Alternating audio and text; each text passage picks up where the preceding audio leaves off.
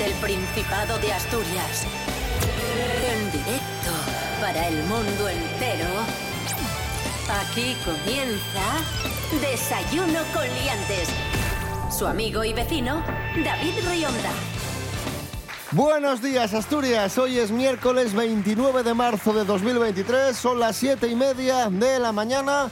Estamos en Desayuno Coliantes, en RPA, la radio del Principado de Asturias, la radio autonómica emitiendo para todo el Principado, a través de la radio, obviamente. Claro que sí, campeón. Y a través de www.rtpa.es, ahí nos podéis escuchar desde cualquier lugar del mundo. Rubén Morillo. Buenos, días. ¿Qué David tal? Rionda, buenos días a todos y todas. Pues ¿Qué bien. tal? Bien. bien, bien, bien. ¿Mejor? ¿Y el Eh, catarro? eh, sí, pero eh, empiezo a tener. eh, es como. Yo no tengo alergia, que yo sepa, pero sí que empiezo a tener como más estornudos, más picazón. Vaya por Dios. Carapijo. Venga, dale, dale, y ahora te cuento del tiempo. venga. Vale, venga, pues eso, venga. Tiempo para hoy en Asturias. Desayuno con liantes, ay, lere, lere, lere. Desayuno con liantes, ay, lere, lere, lere. Desayuno con liantes, ay, lere, lere, lere. Desayuno con liantes, ay, lere, lere, lere.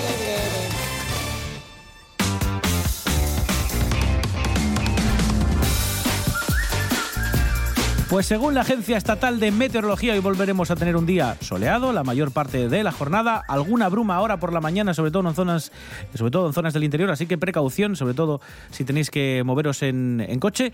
Eh, por la tarde, a eso de las 8, brumas también en la zona de costa, sobre todo en la zona centro, y temperaturas pues muy agradables en el día de hoy, porque las mínimas van a ser de 12 grados, las máximas pueden llegar hasta los 30 ya, ya tiempo primaveral, y ojo porque, como digo yo, eh, ya, empieza, ya empieza el tema de las narices. Ya al estar más caldeadito todo, pues ya empiezan algunos árboles a soltar estas pelusillas que veis volando. Cuando dices el tema de las narices, es el tema de las narices de verdad, ¿no? Joder, el tema de las narices, no, el tema de las narices. Sí, sí. Eso. me explico, me, Eso, expli- eso. me explicas cómo es eso. Te explicas fenomenal. Pues eso. Te explicas fenomenal. Desayuno con Liantes. Con David Rionda y Rubén Morillo. Nuestros compañeros de TPA Noticias han abordado un tema muy, muy interesante.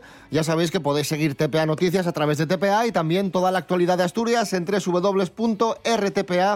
www.rtpa.es. ¡Qué guapísimo! Han hablado nuestros compañeros de la prohibición de los teléfonos móviles en los institutos de Asturias. La mayor parte de los IES de Asturias permiten el uso del teléfono móvil en el recreo y en otros espacios determinados. La normativa depende de cada centro que también tiene la potestad para sancionar en caso de incumplimientos. La Consejería de Educación del Principado no se plantea, de momento, establecer un marco regulador. Nos vamos al conjunto de España. Galicia, Castilla-La Mancha y Madrid sí han prohibido el teléfono móvil durante la jornada académica, salvo los casos en los que se use el móvil como herramienta pedagógica. Prohibición que persigue reducir los casos de acoso escolar y la mejora de resultados académicos.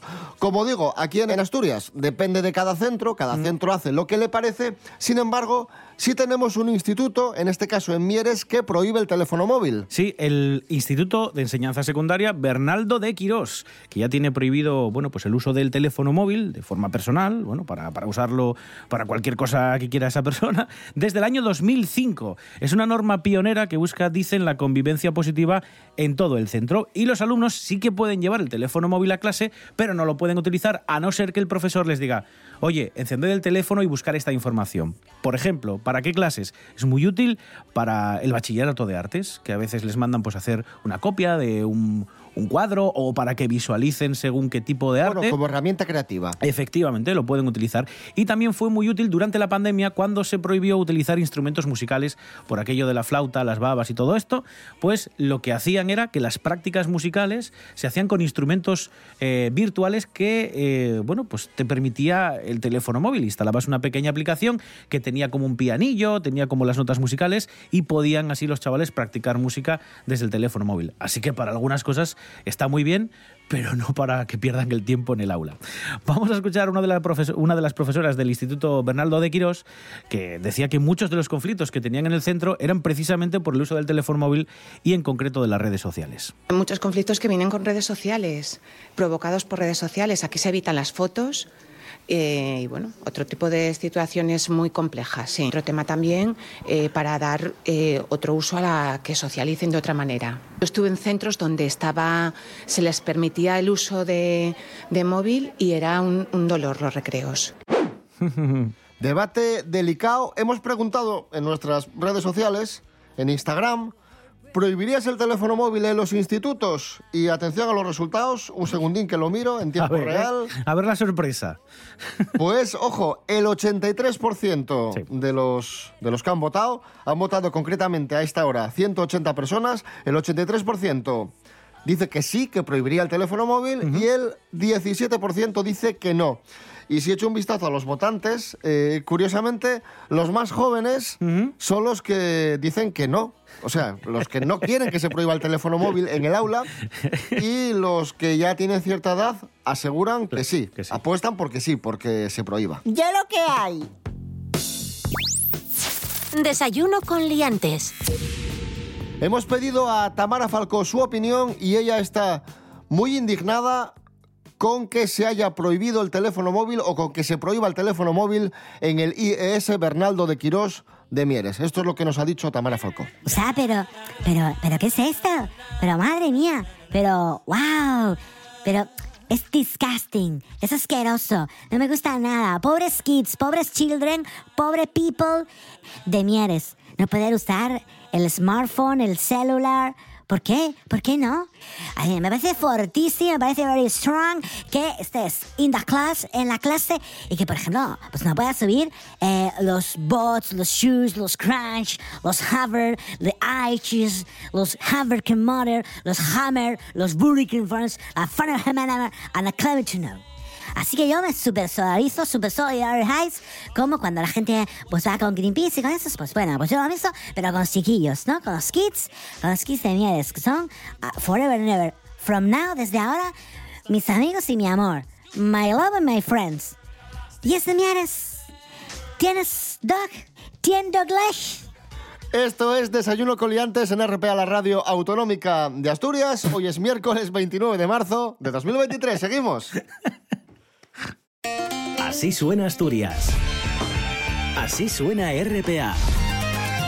La radio de todos y todas. La nuestra. RPA, Radio del Principado de Asturias. En Mieres 103.2. Nos asomamos a las redes sociales, precisamente. Vamos con historia viral. La historia viral de la casa más estrecha del mundo Uy, que supuestamente estaba aquí en Asturias. Unos lo habréis visto, es un vídeo en el que aparece una muchacha que extiende sus brazos y encuentra una casa en medio de su ruta, iba con el coche, paró y hay una casa que es estrechísima, tanto como sus dos brazos eh, estirados así, un metro, apenas un metro. Bueno, tiene un poco de truco. Esta casa que se conoce como la casa de Antonio el Barbero tiene trampa, porque es una casa de forma trapezoidal que no es tan estrecha como parece. Sí que en una de sus partes es así de estrechita, pero luego se hace más ancha. La casa de. eh, la antigua casa del barbero de, de Panes. Esto Sí. en Panes. Eso es, y bueno, una de las trampas, eh, además, es que dice el vídeo que es la casa más estrecha del mundo, no se puede confirmar, esto es algo que alguien escribió en YouTube y puso la chincheta en esta casa, que sí que es cierto que es muy estrecha, pero no es la más estrecha del mundo, de lejos, o sea, además no, no, no lo es, y lo que sí tiene de curioso es que esta casa, pues sí, desde una de sus laterales es muy estrechita, tiene una fachada típica asturiana, la típica casa que se construía en los 70, y tenemos algo de información, porque esta casa eh, fue, eh, bueno, pues lo que era Bordados la Banda hace unos años, que era un negocio de venta de bordados, pero fue muchas más cosas, porque también fue una pequeña tienda de ropa y una tienda de plantas. Y dicen los que pudieron entrar dentro que a pesar de que parece muy estrecha, es más amplia de lo que parece. Y tiene dos plantas, eh, que la gente solo pudo entrar en la planta de abajo, que era la parte del negocio. Así que en principio lo sentimos, no es la casa más estrecha del mundo, sí que es la- probablemente la más estrechita de Asturias, en uno de sus lados. Y sí que es cierto que se ha hecho muy famosa. Así que nada, si queréis buscarla, eh, Panes, y es la casa de Antonio el Barbero. Y ya está. Y esa es la noticia. Y ahora vamos a conocer a otro personaje. No es Antonio el Barbero de Panes, no, es Larry. Larry, un norteamericano que ha sido viral en redes sociales porque está enamoradísimo de España. Está obsesionado con España. Un tío que sabe. Vamos a conocer a Larry. Natalie García, buenos días. Buenísimos días, liantes. Pues Larry Shai es un estadounidense de Michigan que se ha hecho viral en las redes sociales por declarar su amor incondicional a España. Tanto es así que luce símbolos de nuestro país en su propia piel. Ya tiene tatuados en su brazo diferentes símbolos de nuestro país, entre los que destacan el escudo de España con un toro, las palabras Madrid y otra tapas, un dibujo de Don Quijote o incluso el logotipo de El Corte Inglés, a los que recientemente se han sumado otro que pone Mercadona y ahora el último será Burgos. Precisamente esta última ciudad ha conseguido cautivarle hasta el punto de tatuarse su nombre. I love Burgos pone. Mi querida España, esta España mía, esta España nuestra. Muchos españoles no saben lo que tienen, afirma él, recalcando las cosas que a su juicio hacen especial a España. Dice, mira a los niños en la calle jugando al fútbol, mirad vuestras tapas, vuestro vino Rioja, el jamón, mirad cómo el país se toma un mes de vacaciones o cómo valoran la vida y echan la siesta todos los días. Asimismo, el estadounidense también menciona nuestra gastronomía de la que es un gran admirador, apuntando a las olivas, el aceite, el queso y la carne, a la que equipara con Argentina. Así que chicos, debemos de estar eh, de, orgullosísimos de vivir en el que, país en el que vivimos. Mm, Yo aún no me he hecho ningún tatuaje, pero deberíamos pensárnoslo. Un besito muy fuerte, liantes. Gracias, Natalie García. Viajamos a Estados Unidos, con, no con Larry, en este caso con Pablo Moro. Ahí suena Hollywood.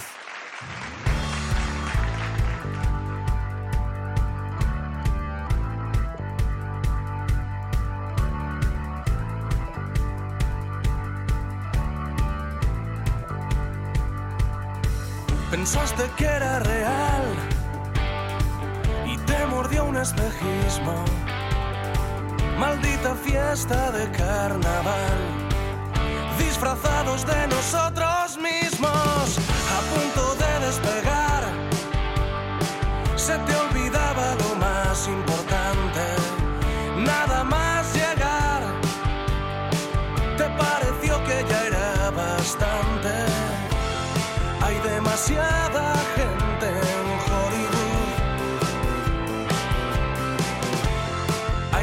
demasiadas luces en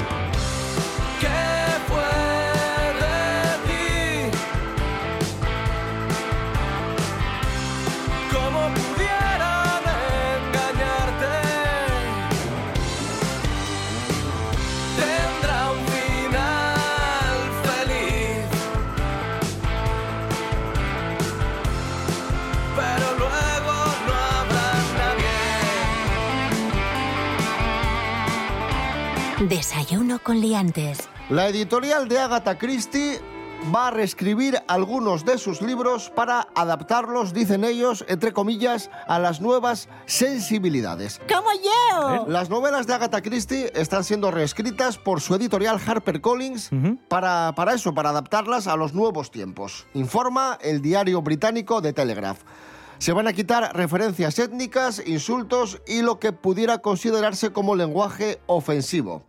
De esta manera se va a reescribir las obras de Agatha Christie como se reescribieron en su día las novelas de James Bond, por ejemplo. Una comisión ha decidido eliminar referencias étnicas como por ejemplo la descripción de personajes como negros, judíos o gitanos. Tampoco se va a volver a comparar el torso de una mujer con el mármol negro, ni se podrá decir que un juez tiene el temperamento de un indio. Y desaparecen términos como oriental o la palabra negro o negrata.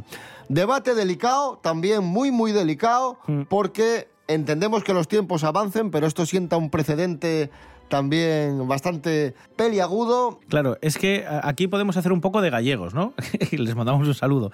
Por una parte, yo entiendo que hay, hay cosas que sí que hay que cambiar, pero hay otras, de, sobre todo de carácter artístico, que yo no sé hasta qué punto es bueno revisarlas o modificarlas. Cosas que no interesan. Agatha Christie se suma a la larga y triste lista de autores y autoras cuya obra ha sido modificada para evitar herir sensibilidades. Eh, Lorca, calienta, que sales, porque tu poema se va a acabar llamando eh, romancero de ninguna etnia en particular necesariamente, y si no al tiempo.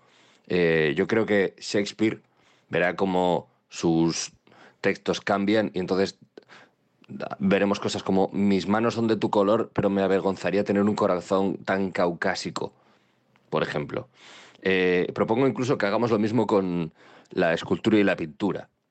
Ya puestos que modifiquemos el original, que vayamos al Prado con rotuladores y a lo mejor un soplete de plasma para alguna escultura en bronce y, y entonces tengamos a Saturno educando a sus hijos, los debates intensos del 2 de mayo y las mujeres de talla grande de Botero.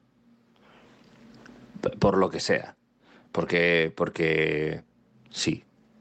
Cosas que no interesan.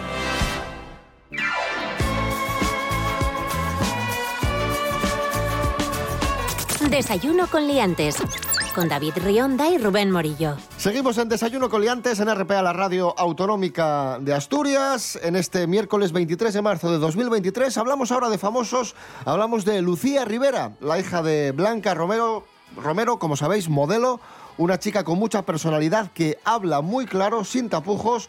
Y lo último que ha comentado ha sido, bueno, ha desvelado los abusos, tema delicado, los abusos que sufrió por parte de una expareja. Asunto que nos eh, cuenta María Álvarez. Buenos días, María. Pues efectivamente, chicos, la modelo de 24 años, hija biológica de la asturiana Blanca Romero y adoptiva de Cayetano Rivera, se sincera como nunca antes lo había hecho a través de su nuevo libro Nada es lo que parece. La hija de la actriz asturiana ha sido la protagonista de las portadas de revistas en multitud de ocasiones, sobre todo por temas amorosos, pero nunca antes había mostrado pues esa parte oscura de sus relaciones ni su problema con el peso hasta ahora. Sea como fuere, Lucía se ha abierto en canal en este nuevo libro en el que cuenta que ha sufrido maltratos por parte de dos de sus exparejas y así lo ha descrito en sus páginas. Abro comillas. Los abusos psicológicos que sufrí en mi primera relación acabaron siendo físicos en la segunda. Ahora que me paro a pensarlo, reconozco que fui la víctima perfecta, casi hecha a medida. Una niña con muchos abusos interiorizados, los celos posesivos, los insultos y los refuerzos intermitentes. Cierro comillas. Bueno, pues nada, chicos, esa era la noti, que Lucía Rivera se ha abierto en canal en su nuevo libro, que sufrió abusos psicológicos en su primera relación y físicos en la segunda. Venga, un beso, chao. Gracias, María Álvarez. Y continuamos hablando de famosos con la cronista del mundo del corazón, Mary Coletas. Buenos días, Mary. Hola, buenos días. Rosalía ha subido un vídeo a redes sociales con un anillo de brillantes a la mano derecha y llorando porque Ruf Alejandro le pidió matrimonio. Vamos a escuchar. A ver. Ay, Dios mío. Y todo el rímel aquí corrido. Mira, todo el rímel, todo el rímel corrido. Te amo.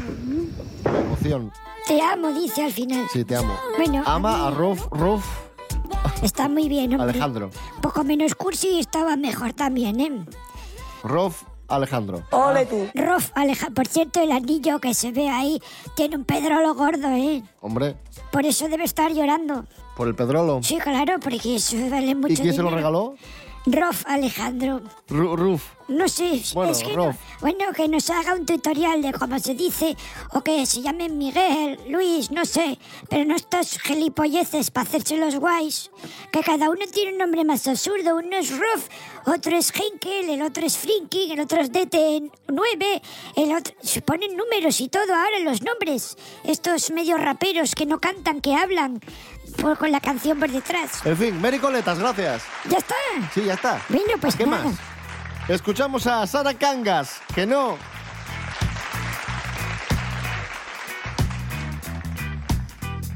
Que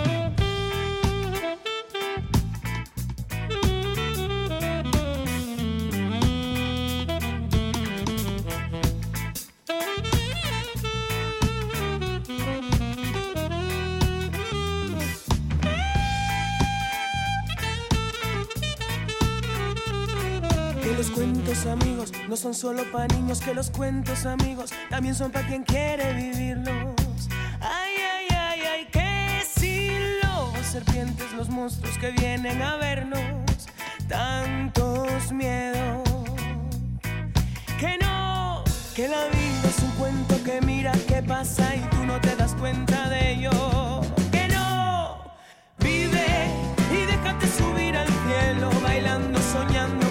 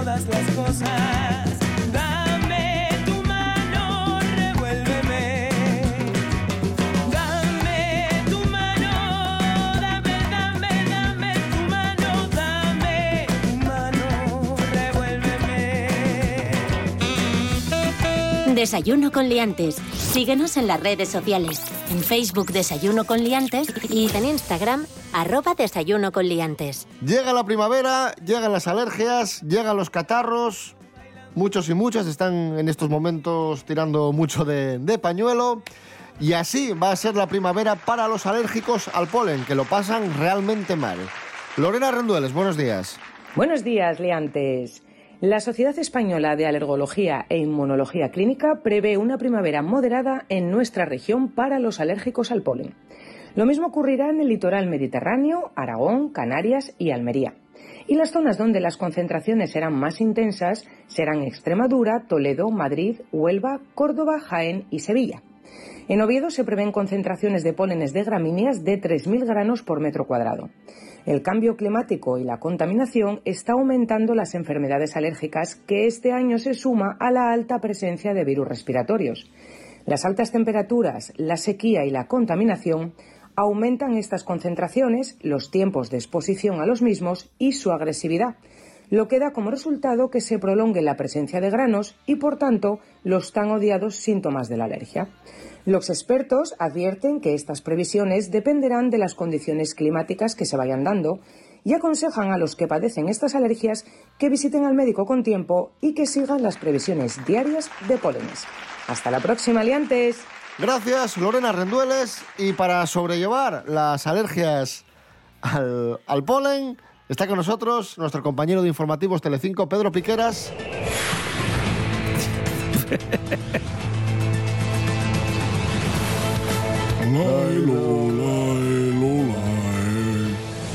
¿Qué tal, Pedro? Hola, buenos días. Fatal, funesto, nefasto, aciago, fatídico, aterrador. Cuando uno respira, estornuda y está todo el día con el pañuelo de los mocos. ¿sí? Llegan ya las alergias, llega el polen, pero es importante saber que hay tipos de polen. Deberían ustedes saber y hacerse un estudio para saber a qué tipo de polen son ustedes alérgicos, sobre todo para erradicarlo de una forma funesta, aciaga y fatídica y terrible. Les voy a dar dos trucos. El más sencillo, ya estarán acostumbrados a utilizar terribles mascarillas de las que hemos utilizado durante la pavorosa pandemia. Es muy bueno para filtrar posibles granos de polen. También extremar la higiene de sus manos, de la cara, limpiando con agua fresca su nariz y sus ojos frecuentemente. Seguir una medicación y una pauta que le dé un médico terrorífico de la seguridad social. También evitar el contacto directo con plantas que produzcan polen. Ya habría que ser muy inútil para ir, si usted es alérgico al polen, al polen. Utilizar filtros antipolen en el aire acondicionado del coche. No colgar ni tender la ropa en el exterior porque el polen se queda adherido y pegado a la tela. Y lavar, por ejemplo, muy bien todos los alimentos, fruta y verdura, sobre todo antes de comerla, porque el polen también se encuentra con frecuencia adherido a esta piel de las frutas. Es como un asesino invisible, mudo, que no mete ruido, y ahí está el polen, el asqueroso polen que nos trae por la calle de la amargura. Pedro Piqueras, ya que estás con nosotros, vamos a dar una última noticia y nos vamos a ir con música, con la música de Laura Pausini. El otro día adelantábamos Eh. que se ha casado y Terrible decisión. Laura Pausini va, va a celebrar su luna de miel con, con una gira, Pedro. Una gira que puede ser de dos formas, buena o nefasta. Laura Pausini World Tour, así se llama Laura Pausini World Tour, que empieza en el Palacio de los Sport de Roma el 12 de diciembre, pasará por Turín el 12 de enero, por Milán el 17 de enero y a nuestro país llegará el 27 de enero en el Wizzing Center de Madrid o el 29 en, eh, en el Palau San Jordi de Barcelona. ¿Tú crees que vamos a llegar a, a disfrutar de Laura Pausini en Madrid y Barcelona o, o va a caer un meteorito? No soy adivino, como por ejemplo en mi cadena de televisión, que por la noche sí que hay adivinos, no lo soy, pero sí que espero que nos crucemos, nuestro globo terráqueo, con algún cinturón de asteroides o de pedrolos lunares o de lo que sea, del tamaño de Júpiter, por ejemplo, y que nos mete un castañazo. Perdón, es que tengo tantas ganas de que pase, ahora soy andaluz, tengo tantas ganas de que pase, que estoy, estoy emocionado. Adiós. Ahora Pedro, Pedro es cordobés de repente. En fin, Pedro Piqueras, gracias. Buenos días. Adiós. Como decía... Eh, luna de miel de Laura Pausini. Esto sí que es terrorífico. Se ha casado y gira mundial en 2024. Nos vamos con Laura Pausini y el tema En cambio no. Volvemos mañana a las 7 y media de la mañana. Desayuno Coliantes, Facebook e Instagram y también os podéis escuchar en www.rtpa.es Radio a la Carta. Buen miércoles. En cambio no, Laura Pausini, Rubén Morillo. David Rionda. Hasta mañana. Hasta mañana. se rompen en mis dientes las cosas importantes, esas palabras